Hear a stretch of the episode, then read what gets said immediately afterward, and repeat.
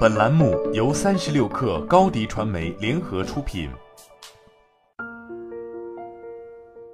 本文来自微信公众号《哈佛商业评论》。我们换工作有不同的理由，但对于我们很多人来说，对潜在财务风险的担心会成为一道我们无法跨越的障碍。虽然每个人的情况都不同，但这里有几项可供考虑的方案，也许能帮助你减少对经济问题的担心。让换工作这个看似激进的行为更具有可行性。一、尝试依靠新收入来生活。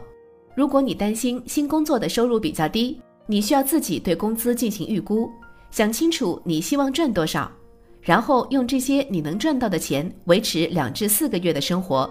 更好的方法是用少于你预估工资的钱来生活，这会让你从收入的角度对换了新工作以后的生活有个比较真实的了解。二、储备你的紧急资金。如果在你换新工作后有什么出乎意料的事情发生了怎么办？或者如果你不能卖出你现在的房子怎么办？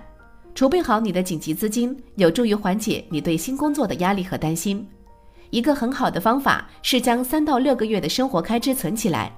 尽管这个建议是理财顾问通常会给出的建议，多存一点生活开支的确会给你一些喘息的空间。以防换工作这一计划开展的不顺利的情况，万一事情真的到了那种地步，如果你有更多钱作为缓冲，那么你就有更多的时间去找另一份工作。三、评估家庭的风险承受能力，你对风险的反应如何？你的伴侣呢？每个人的风险承受度都不同，评估你对风险的处理能力，会帮助你发现哪些决定对你有利，还有哪些决定是你应该抛弃的。做一些网上的自测题来量化你的风险承受能力，比如弗吉尼亚理工大学鲁斯利顿和乔治亚大学约翰利葛兰堡研发的经济风险承受能力问卷。如果你的风险承受能力非常低，但你找的新工作会减少你百分之七十五的收入，那么你也许得对你的决定再三考虑。如果问卷表明你的风险承受度高，工资大幅的改变对于你来说也许不是一个限制因素。换工作带来的经济影响会让那些想要干点不一样工作的人压力很大，因为你需要深度思考，做好沟通和改变一些生活方式。但是，一份每天都让人对生活充满期待的新工作，会让你知道短期损失是为实现长期目标而服务的。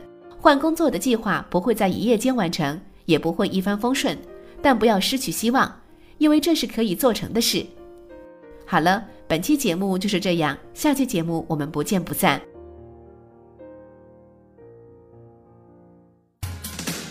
欢迎下载三十六课 APP，一网打尽商业大事件与科技新鲜事儿。欢迎添加克星电台微信号，微信搜索“克星电台”的全拼，加入我们的社群，一起交流成长。高迪传媒，我们制造影响力，用最专业的态度。为企业提供视频、音频全流程解决方案，商务合作请关注公众号高迪传媒。